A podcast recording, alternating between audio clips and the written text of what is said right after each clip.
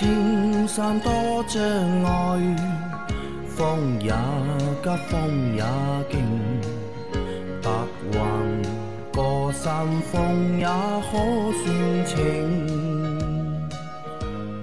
莫说水中养车修车乐趣多，开车用车没烦恼。大家好，欢迎收听老秦汽修杂谈，是老秦。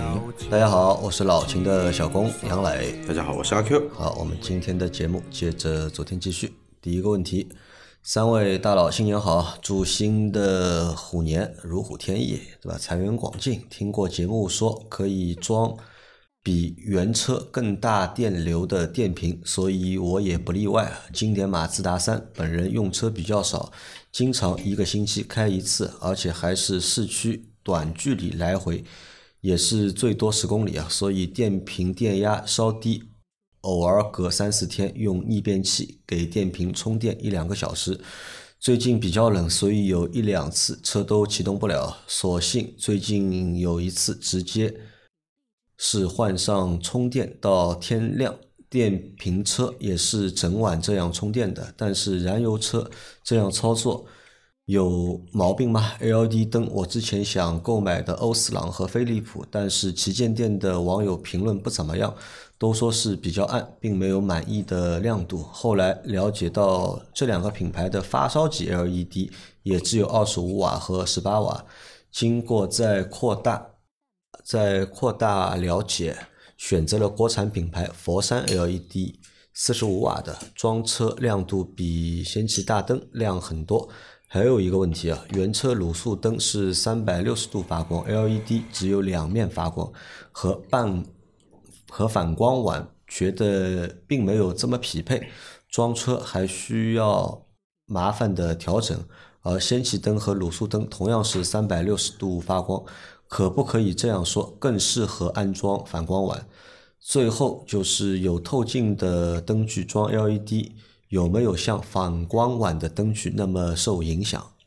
啊，它有好多个问题啊。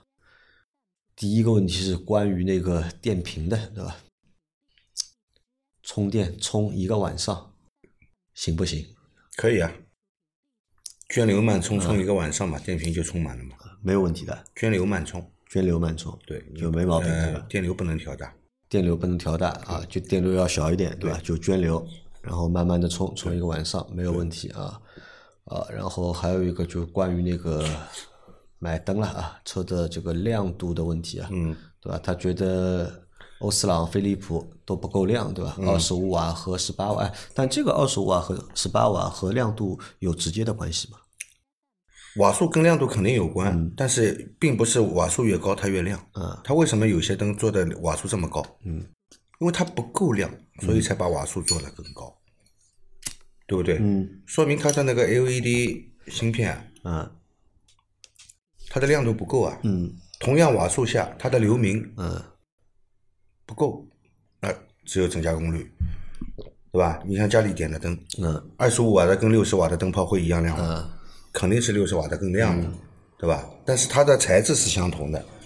但是这个 LED 灯泡，LED 大汽车 LED 大灯上面的那个那个那个就是发光两极管嘛，它它它就是发光两极管嘛，对吧？这个制造的技术不同啊。这个产生的效果也不同，亮度也会不一样啊，产生的效果也是不同的。那么，你你说这个在网上看了人家这个对亮度评价评价不高是吧？那可能人家评买的都是十八瓦的，嗯，那你还追求什么亮度呢？对吧？你要说欧司朗和飞利浦不亮的话，我不承认的，对吧？你买一个欧司朗的火影者，嗯你试试看，我敢保证。欧司朗的火影者，市面上所有的 LED 的汽车大灯都没它亮，都没它亮啊。但是价格很贵啊。他选择了一个佛山 LED 的四十五瓦的，对吧？选错牌子啦。怎么说？这个牌子不好吗？佛山的灯泡质量很一般，很一般，不管是卤素灯还是什么灯。好，然后这是一个问题啊。然后还有问题是啊，他觉得这个。LED 嘛，就两面发光。另外还有一个问题啊，你别看新的时候亮，也许用一段时间啊，它还不如那个十八瓦的亮，呃，会衰减，对吧？它有光衰啊啊，它有光衰。呃，然后他觉得这个灯装了之后啊，和反光网啊，并没那么匹配，对吧？LED 灯呢，它是两边发两侧发光，但是也有做做成什么四面发光、六面发光，甚至有八面发光的那种。那种那种呢，虽然发光面比较多，但是它的亮度不一定高，好吧？因为它那个使用的那个芯片可能等级比较低啊，对吧？那他想问啊，是不是就是 LED 灯啊，不太适合装在就是反光碗上面？为什么不适合？为什么不适合？肯定适合的。如果你觉得这个聚光效果不好，肯定是它的发光点有问题。发光点只要准确，它的聚光效果是一样的。啊，但是你装的时候要垂直安装，有角度的话也会影响它的聚光。也会影响。对的啊好的啊，那最后啊，就是有透镜的灯具啊，装 LED 灯有没有像反光碗的灯具那么受影响？嗯，其实都不受影响，都不受影响。其实都安装正确的话，正确安装的话都不受影响。好的啊，来再下一条。三位老师好，奥迪 Q 七一八年的车，二一年七月份在天津一个修车店做了保养，换的机油，我也忘了当时候换的什么机油，到现在也就半年，车子跑了四千四百公里，提示要换机油了。那现在是换还是不换呢？保养手册上说一万公里或者一年再换机油保养，现在哪个情况更符合啊、哪个情况都不符合，拿不好主意，特地请教一下，谢谢。那个店好像是天猫修车店，不是天猫就是京东或者淘宝，记不清了。当时就感觉店里面挺干净的，就在那里做了保养。他们给我换的机油不会不合格吧？嗯，那证明什么呢？证明半年前做的保养，现在提示了，嗯，提示了嘛？因为你的电脑里面它一直是默认的就是五千公里嘛。对的，那现在就提示了呀。嗯，但至于你这个机油能不能用到一万公里，你都不记得了，我我们更不知道了。对啊，你当时是换了什么机油呢？然后天猫和京东它都不是汽车连锁品牌，嗯，它没有自己的店的，它都是线下去招一些加盟商，呃合作商，也不是加盟商，是合作，跟线下的一些实体店去合作，啊，然后你在他那里下的单，他会按按照你的那个地址去就就近推推推送你一个或者两个，嗯，让你自己去选择，你去做，对吧？你这个保养提示是电脑提示啊，不是他测了你这个就是机油，觉得你这个机油不能用了，让你去换机油啊，不是的啊，就电脑算好的，对吧？多少公里数或者多少时间，它就会提示你，让你去做保养。那么到底换不换嘛？我们也不知道，因为你上次换的什么机油我们不知道嘛。对啊，机油这种东西啊，我不建议在网上去，反正大家都懂的啊，节目里面也不多说了。如果你现在车开下来觉得没有什么变化，对吧？发动机噪音也没有变大不能，这么说的，有些人不敏感的，不敏感，啊，到时候我们这样说，他他也觉得没什么问题，万一开出问题来，说我们说的，嗯对吧？既然发动机仪表上面有提示你做保养，你就应该去做保养。啊那你就去做保养啊。对，做了保养之后，看这次机油能用多少公里，到时候再看一下到底是什么机油，给我们再留条言，我们再帮你再判再判再判别一下这个机油到底能不能用，对吧？好，再下一条，三位老师上问题啊，关于排放和报废的，接受了节目的观点，车子想用到报废，那么对于我这样昆明的用户啊，一三年购买的一三款凯越一点五升手动，很少开，只有六万公里啊，这车属于什么排放标准？能用到何时？谢谢。一三年啊，一三年的国四呀，一三年的国四，嗯国四能用到什么时候？能用到什么时候啊？你如果在云南的话，有的用了，有的用了。那你用到什么时候年检，对吧？他和你说你这个车不能用了为止。有的用了。现在上海的话，因为现在是上海是国六 B 嘛，上海？国四的车还能国三的车还能开，国三还能开，国二的车是不能进外环，对的，国三的车还能开。呃，上海国三的车还能开，那那你看国三对吧？国四、国五、对的国六、国六 B 啊啊，对吧？差了早了啊，差了将近四代五代，对的，早了，所以在云南的话早了。啊，继续开没问题啊，直到开到就是年检的时候，他会和你说的，你这个车不能开了或者怎么样。来，再下一条，秦大师、杨老板、阿 Q 三位老师好，想请教关于轮胎选择的问题。我的车轮胎规格是二零五五五 R 十六，用了五年了，原厂配的马吉斯轮胎，噪音比较大。所以想换成静音取向的轮胎。之前的节目里，秦大师推荐倍耐力 P7，理由是性价比优于米其林和马牌。但是我到本地倍耐力店，网上能查询到的，问了一下，说老款 P7 停产了，现在只有新 P7 二零五五 R 十六的规格，七百多一条。我自己又到京东上查了一下，京东的报价也是七百零五元一条，而米其林的皓月。皓月同规格的才要五百五左右，所以想问一下秦大师，这种情况下面，我是买米其林的皓月，还是买倍耐力的新 P 七或者五六百元价格之间有没有其他的推荐？那你就买米其林吧对吧？才五百五，嗯，很划算。米其林的轮胎你要，你你关键就是要经营取向嘛。嗯那么米其林经营取向是首选嘛，嗯，对吧？那就选那个米其林啊，这个也不是所有事情对吧，都要认那个就是死理啊，变通一下，哪个便宜买哪个。我本来说选推荐那个 P 七也是因为 P 七相较于米其林来说的话，性价比对吧高一点，对的所以才推荐的 P 七嘛。好，再下一条，三位老师好，上阶段开车啊，上段时间开车忘记放手篓子啊，一路焦味。带冒烟的，开了一百多公里路，想问问这种骚操作刹车会怎么样？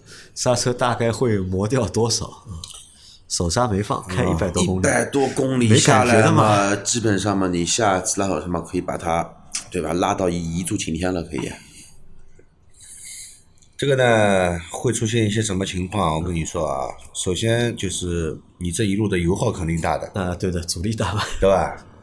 第二，你的刹车片这么多公里的，嗯，温度肯定很高的，烧糊掉了，啊，刹车片肯定碳化了，刹车盘呢也高温炭火退火了。你现在去看你的后盘跟前盘，你去比较一下颜色，对吧颜色肯定不一样了，一个变蓝了，后面呢发蓝了已经，啊，肯定是高温退火过了。那么高温退火了以后呢，它硬度不够，对刹车制动力是有影响的。好在你是后刹车，嗯，好在你是后刹车，前刹车的话就危险了，对。那么主要的制动力是来自于前刹啊，而不是后刹，对吧？但是这种情况呢，最好是偏和盘。和片都换了，都换掉了，对。盘和片你还是幸运的啊！幸运在哪里知道吧？你的刹车油没有沸腾。如果是大夏天的话啊，刹车油会沸腾的。刹车油一旦沸腾了以后啊，你这个刹车踩下去没刹车的啊，啊没刹车了就。嗯啊，这个要去那个啊，要去刹车盘、刹车片去换掉。手上拉在那里嘛，仪表上有一个灯会亮着的，一个红色的灯啊。仪表上有红色的灯亮起，不能行驶，你为什么还开啊？啊，再下一条，三位老板好，我不太懂车，最近遇到选车的问题，老板们给点建议，打算买一台十万左右经济实惠的车，尽量便宜一些，用来做私人携带拍摄设备、摄影器材，脚架较多。经常会跑高速公路，希望车子质量可靠，多几颗安全气囊。除此之外，对其他配置都无都无要求。目前在网上看到了两款较为心仪的：一，上汽大通 G 五零，比亚迪宋 MAX 啊，秦大师这两款质量如何？遇到维修多吗？原本想五菱应该不错，看了一圈发现原来安全气囊都好少。杨老板的七三零第三排没法放平，也不考虑了。除此之外，还有没有其他合适的车型推荐？谢谢三位大咖解答，新年新气象，祝三位老板二零二二发大财啊！这个来了个选车问题啊，Q 啊，选个十万左右的车，对吧？后备箱要大，要能够放摄影器材，对吧？然后呢，要安全气囊多一点啊，价格要便宜点。他现在选了一个宋 MAX 和 G 五零，我第一反应是什么？五菱凯捷，啊，五菱凯捷啊，对，大它通的 G 五零呢，这个车子呢，我跟你说，因为大通这个车设计跟别人还有点不一样。它一旦出现故障以后啊，排查也是个很头疼的问。题它的设计思路跟绝大部分车子啊，嗯出入还蛮大的。嗯，啊，呃，如果对这个车型不熟悉的人去修这个车呢，啊头蛮痛的，对吧？头蛮大的。那我给你几个建议啊，就是其实你你这个选的方向有点错了啊，因为他经常要去外地啊跑，外地跑，他经常要去外地跑的话，你选个大通，我跟你说，在外地出了事情啊，我嗯们配件也难不找，这个排查故障也难。啊那么大通就不建议你去选啊，因为你想选一个后备箱大一点的车嘛，对吧？所以你选了两台小的，就是家用的 MPV，你觉得比较大。但是你这么想啊，第三排即使这两台车的第三排这个座椅能够翻倒啊，它其实还是侵占那个后备箱空间的，嗯，对吧？那给你几个选择啊，第一个选择是阿 Q 说的那个凯捷，那为什么推荐你凯捷呢？因为你就坐四个人。对吧？你只坐四个人，你也不要坐五个人。那凯捷呢？它虽然说有三排，但它第二排是两个独立的座椅，它的第三排呢，它是个魔术座椅，对吧？它可以藏到那个地板下面去。对那相对呢，你这个后排空间啊，就后备箱的空间啊，会很大，对吧？那这是一个选择。那十万左右这个车能买了，那么配置呢也一呃配置还可以吧，就是这个车呃，十一万四千九那款的话，基本上什么都有啊，什么都有什么盲点辅助、车道保持、自适应巡航，因为你跑长途嘛，啊，你这个这个东西呃还是蛮实用的。呃第二排给你两个独立座椅，你坐起来呢也会比较舒服。那这是第一个推荐啊。那第二个推荐是什么呢？对，第二个推荐那个雪佛兰的那个科沃兹，你可以去看一下。那那 G 幺六嘛，后来 G 幺六因为第第第三排它翻起来还是占占地方嘛。那科沃兹的话呢是一个比较屁股比较大的两厢车，对吧？它是两排座椅的，它那个后备箱啊特别的大，也蛮适合就是堆你这些就是器材的。那这个车你也可以去看一下，那十万左右也能够买了，好吧？那这两个车你可以去看一看啊。然后我的第一反应就是还还有一款车十万左右，但那个车呢不太敢推荐，啊，什么车？江淮陆风江淮陆风对吧？啊，那太大了，对他们来说。那个车，不要说放四个人的器材，放六个人器材都没问题，但它也有个问题，就是说第三排的那个座椅嘛，它没法完全放放平的，要么拆掉。呃，江淮陆风的话也有，陆风是滑门嘛，滑门，啊，如果是滑门的话也也不错啊，滑门的话也方便你拍摄啊，对吧？你可以脚架，对吧？你把滑门打开，脚架放在那个第二排，对吧？也可以进行一些拍摄的工作啊啊，你可以做一下考虑啊。但是这个车呢，不是很多年没没碰过了。上次碰的话，应该在一一年左右，那个时候的质量还算过得去。但现在就不知道了。啊，好，再来下一条。秦大师好，重力换变速箱油里面残留的油很多放不出来，新油和原油品牌不一样，会有影响吗？所以我们节目一直说叫叫你们这个柴油底壳，不是柴油底壳，是用同一品牌的油啊。对用原厂的油，就是这个道理，好吧？你不同品牌的油混在一起，肯定会产生化学反应的，对吧？油本身就是个化工品嘛，对吧？所以说，尽跟你们说，就是用重力换油，这是最经济、最实惠的，而且是这个很好的一种换换油方式。循环机换油有时候还会还会造成一些不必要的风险，对吧？最安全的就是重力换油，更换这个变速箱变速箱的一个滤网。而且你即使用循环机换换的话，还是会老油和新油混在一起。对的，也不能说就是能够换的，就是百分之一百都换干净。对的。然后呢，这个为什么叫你用原厂油？一是就是你和虽然是新油和旧油有混合，但是它是同一种油，嗯，成分是一样的，不会起一些不良的化学反应。嗯。第二，